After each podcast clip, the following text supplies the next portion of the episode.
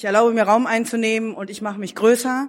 Und ähm, das ist ganz, also gerade jetzt mal im genderspezifischen Kontext ganz wichtig. Ne? Also ich erlaube mir das zu tun, weil das ist über Jahrtausende hinweg, wenn man sich die Kulturgeschichte anguckt, also wer nimmt Raum ein, wer wird wie dargestellt, ähm, dann ist das natürlich eine großartige Erlaubnis. Da passiert auch was mit meiner inneren Haltung.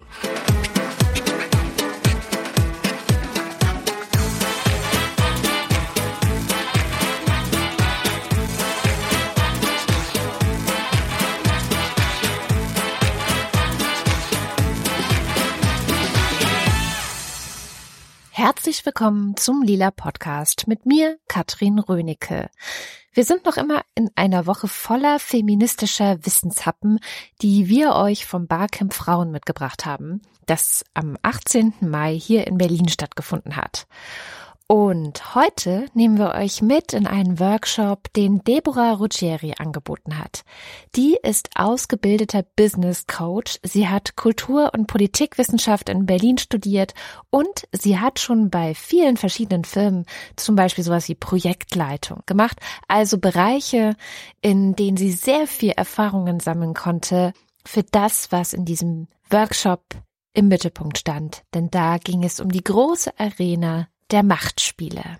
Deborah trainiert seit Jahren für die Friedrich-Ebert-Stiftung gerade auch Frauen, denn die bekommen ja schon oft von klein auf beigebracht, dass sie sich anzupassen haben, freundlich sein müssen, eher still und sich klein zu machen.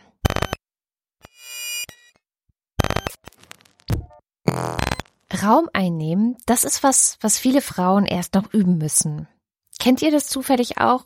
Ich habe mich zum Beispiel neulich erst gefragt, warum in so typischen Situationen im Alltag, wenn der Gehweg kurz mal zu eng ist oder an einer Ampel sehr große Gruppen gleichzeitig über die Ampel gehen wollen, also wenn es darum geht, nebeneinander einander irgendwie durchzulassen, weil man sich gerade eben entgegenläuft, warum bin dann eigentlich immer ich diejenige, die ausweicht?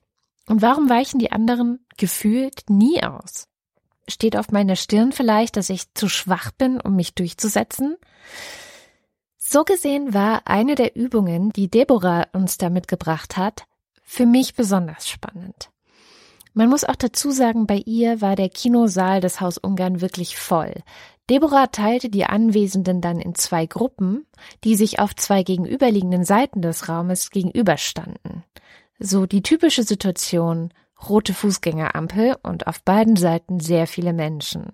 Auf ihr Kommando sollten dann alle auf einmal losgehen und das Ziel war, die jeweils andere Seite des Saals zu erreichen. Klar würde es aber in der Mitte auch entsprechend Engpässe geben. So, und die Ampel ist drin. Und alle liefen los und man konnte dann an sehr vielen Frauen beobachten, wie sie, genau wie ich, entweder zur Seite gingen oder stehen blieben. Manche lachten verlegen und versuchten sich so ein bisschen kleiner zu machen, als sie eigentlich sind. Und dann sollte das Ganze nochmal wiederholt werden. Aber vorher bläute Deborah den anwesenden Frauen noch etwas ein. Der Trick war dabei, sich innerlich vorzustellen, ich habe ein Ziel auf der anderen Seite. Und ähm, das Zweite ist, ich erlaube mir Raum einzunehmen. Also sowas wie, ich erlaube mir Raum einzunehmen und ich mache mich größer. Und ähm, das ist ganz, also gerade jetzt mal im genderspezifischen Kontext ganz wichtig. Ne? Also ich erlaube mir das zu tun, weil das ist über Jahrtausende hinweg, wenn man sich die Kulturgeschichte anguckt, also wer nimmt Raum ein, wer wird wie dargestellt, ähm, dann ist das natürlich eine großartige Erlaubnis. Und ähm, diese, sage ich jetzt mal, dieses körpersprachliche kann gleichzeitig wieder so, dieses, so ein Impact auf einen selbst haben. Also sowas wie, aha, da passiert auch was mit meiner inneren Haltung. Aufrecht und gerade sollten die Frauen sein, ein Ziel auf der anderen Seite haben und sich Raum nehmen. Haltung bewahren sozusagen. Wie ist das ausgegangen? Wow. So könnte die Zukunft aussehen. So könnte die Zukunft aussehen. Und tatsächlich war es ein völlig anderes Bild. Niemand blieb stehen oder machte sich klein. Was wurde denn gerade wahrgenommen? Wurde was wahrgenommen? Hat jemand was ausprobiert? Konnte fragte Deborah und eine der Teilnehmerinnen antwortete. Ich bin im Hochstatus gestartet und hatte mir fest diese Flexibilität vorgenommen. Ich habe die auch durchgezogen. Ich glaube, gegenüber war es genauso. Ja. Weil wir standen so eine Sekunde, haben wir, glaube ich, beide verlangsamt. Und du warst auch im Hochstatus. Ja. Und dann haben wir aber jeder nur so ein bisschen beigegeben. Hat sich eigentlich gut angefühlt. Ja! Und? Habt ihr euch gegenseitig respektiert? Wir haben uns sogar angeguckt. Wow! Und habt ihr euch dabei sympathisch gefühl, gefunden? Ja, wow! Was hier passiert ist, das war etwas, was Deborah Statusflexibilität nennt. Und da sind wir auch schon mitten in allen Begriffen drin. Es geht also um Status, um sogenannte Statusspiele und auch darum zu verstehen, wie in verschiedenen Situationen Status eigentlich geht. Denn man kann einen hohen Status haben in einer Situation oder einen niedrigen Status in einer vielleicht anderen Situation. Beides ist nicht per se etwas Schlechtes. Die Frage ist, wie kann man das in die Hand nehmen und gestalten und nicht einfach nur dem Zufall überlassen? Ja, also es geht erstmal darum, für sich selber zu überlegen, welches Ziel habe ich in der Situation? Was möchte ich? Und ähm, wie gehe ich jetzt gerade mit der Statussituation um? Ich nenne das Statussituation. Und dafür braucht es halt schon ein bisschen mehr Überlegungen darüber, Status als Analyse- und Steuerungsinstrument von Kommunikationssituationen ähm, für sich zu verorten. Und das gibt es auf der inhaltlichen Ebene, Körpersprache und Verhalten und Symbole und Räume. Das ist, äh, wo sitze ich, wie sind Räume gestaltet und so und dann für sich selber zu überlegen, okay, wer bin ich, in welcher Rolle und welches Ziel habe ich gerade in dieser Situation? Kann ich äh, beispielsweise ein Statusangebot akzeptieren? Ist das für mich in Ordnung? Oder möchte ich jetzt intervenieren, weil es, weil ich eine andere Zielvorstellung in der Situation habe?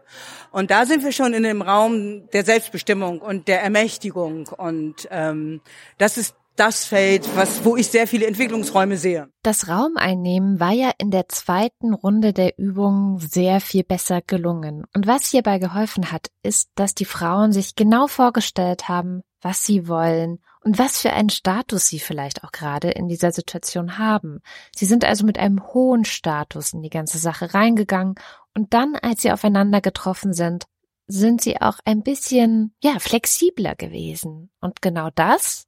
Das meine ich mit Statusflexibilität. Ja, weil im Hochstatus, da werde ich respektiert und nicht gemocht. Ich habe 70 Leute geführt. Manchmal wurde ich auch nicht gemocht. Das gehört mit dazu. Ja, Entscheidungen, die unliebsam sind. So. Hochstatus, respektiert, möglicherweise nicht gemocht. Ist nicht besonders sympathisch. Tiefstatus, sympathisch, nicht unbedingt respektiert. Je nachdem, wo ich mich also befinde und was gerade mein Ziel ist, kann ich einen hohen oder einen tiefen Status spielen. Damit spielerisch umzugehen, also je nach Kontext, playing high and playing low, ist ungemein befreiend. Wenn ich also auf der Straße lang gehe und möchte, dass die Leute mir Platz machen, muss ich auch einen hohen Status spielen. Die Frage ist nur, wann ergibt es vielleicht Sinn, dass ich einen niedrigen Status spiele? wenn ich eine Situation erstmal analysieren möchte, also wenn ich sage, okay, ich bin mir über meine Zielvorstellung noch nicht so ganz klar. Ich möchte ganz gerne, sage ich jetzt mal, ich trainiere ja Machtspiele, ne? Also ich möchte ganz gerne die die SpielerInnen, die MitspielerInnen kennenlernen. Ich möchte gerne ihre Position kennenlernen und ich möchte ganz gerne analysieren, wer spielt wie und wo. Dann ist es sinnvoll, sich erstmal ein Bild zu machen und dann je nach Intention und Zielvorstellung an der geeigneten Stelle zu intervenieren äh, auf den unterschiedlichen Ebenen. Das heißt, es ergibt vor allem dann Sinn, einen hohen Status zu spielen, wenn mir etwas zum Beispiel wirklich wichtig ist und ich mich durchsetzen will. Ja, indem äh, mir persönlich etwas wirklich wichtig ist und ich sage, das bringe ich jetzt auf den Punkt. Weil also diese Form von Unterstützung hilft dann auch ganz klar und konkret sich auch auszudrücken und sich vorher zu sortieren, was möchte ich wie sagen und für sich selber die Erlaubnis zu geben, dazu habe ich definitiv eine Position. Du hast es gerade gesehen, ich habe, als du mich gefragt hast, habe ich mich aufgerichtet und die, die Stimme folgt und dieses Pausen machen, Räume zu lassen und sich selber auch zugestehen, das ist mir wichtig, das betone ich besonders. Das ist zum Beispiel auch eine Referenz auf den Hochstatus. Gleichzeitig geht es ja auch immer um Zuhörende. Und hervorragende und auch ganz oft als charismatisch zu bezeichnende Menschen können beides sehr gut. Also die können den Punkt machen, wo sie etwas setzen möchten. Sie definieren ihre eigenen Bereiche und dann gehen sie wieder ins Du. Also hm, Hochstatus, Playing High, ich. Die anderen, das Du ins Du gehen und die anderen mit einbeziehen und einbinden und äh, das ist Statusflexibilität. Statusflexibilität ist etwas, an dem auch Deborah immer weiter arbeitet. Das ist etwas, das man einfach ständig trainieren kann in allen möglichen Alltagssituationen. Und auch sie ist nicht in allen Kontexten immer hundertprozentig souverän. Denn darum geht es ja am Ende, um, Sou um Souveränität und Haltung, auch in schwierigen Situationen. Wenn das nicht klappt, nimmt Deborah sich das aber nicht krumm. Und da mal über so etwas wie Gendernorm nachdenken. Möchte ich, ne, to be liked, möchte ich gemocht werden, möchte ich respektiert werden und entscheide ich das selbst. Darum geht es mir. Alles kann, nichts muss. Ihr seid nicht immer in der gleichen Tagesform. Ich auch nicht. Ich trainiere das. Ich erwische mich, dass ich aus der Veranstaltung rausgehe und denke, wow, erwischt. Da hast du jetzt gerade mit einem tollen Statusspieler zu tun gehabt. Der hat dich vielleicht eingekocht. Der Punkt geht an ihn. Der Punkt geht an ihn. Aber insgesamt gehen vielleicht ein paar mehr Punkte zumindest an die Frauen, die bei diesem Workshop mit dabei waren, in Zukunft, wenn sie gelernt haben zu trainieren und vielleicht auch an euch, wenn ihr jetzt so ein bisschen Lust bekommen habt, ja, diese Sachen auszuprobieren, die Deborah da vorgeschlagen hat. Zum Beispiel auch das Raum einnehmen. Und das Wichtigste ist, daran Spaß zu haben. Das ist das Wichtigste, weil wenn es euch Spaß macht, dann ist die innere Haltung schon mal ziemlich aufgeräumt. Das zweite ist, wenn ihr mit Menschen zu tun habt, die euch ständig Statusangebote machen. Das ist das zweite. Es ist ein Angebot. Alleine das macht es mit eurer inneren Haltung, weil ihr könnt es annehmen oder sagen, jetzt nicht. Und wenn ihr Lust auf eine besonders große Herausforderung habt und mal testen wollt, wie gut ihr inzwischen in Statusspielen seid, ja, dann hat Deborah da auch einen Vorschlag für euch. Und das ist natürlich immer ein Testfeld, in die U-Bahn zu gehen und drei Plätze. Kann auch befreiend sein. I have a dream. Ja, das nehme ich mal, also so etwas passiert wie, die Frauen gehen aus dem Seminar, gehen in eine U-Bahn rein, einfach mal so als Performance. Ja, mal gucken, was passiert. Alle setzen sich so hin, also dann ist man so, wow, ne, mal ausprobieren. So, und mal gucken, was da mit der Umgebung passiert. Wäre interessant. Das bedeutet nicht, dass es besonders toll finde. Gleichzeitig, und das kann ich jetzt sagen, mit überschlagenen Beinen kann ich nicht mehr sitzen. Und das wäre dann auch eine konkrete Hausaufgabe für euch. Hört auf, mit überschlagenen Beinen zu sitzen.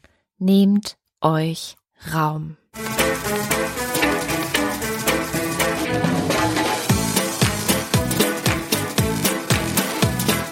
Das war der vierte Lila Podcast vom Barcamp Frauen 2019 in Berlin. Deborah Ruggieri ist übrigens nicht ganz billig, bietet aber auch im Rahmen der Friedrich-Ebert-Stiftung ihre Seminare an. Also, wenn ihr Lust bekommen habt, dann findet ihr in den Show Notes ein paar Links, die euch zu ihrer Seite und auch zum Seminarangebot der Stiftung führen. Morgen kommt dann die letzte Folge unserer Reihe vom Barcamp und zwar mit Sophie und Shirin von der jungen Pflege. Mein Name ist Katrin Rönecke. Bis morgen.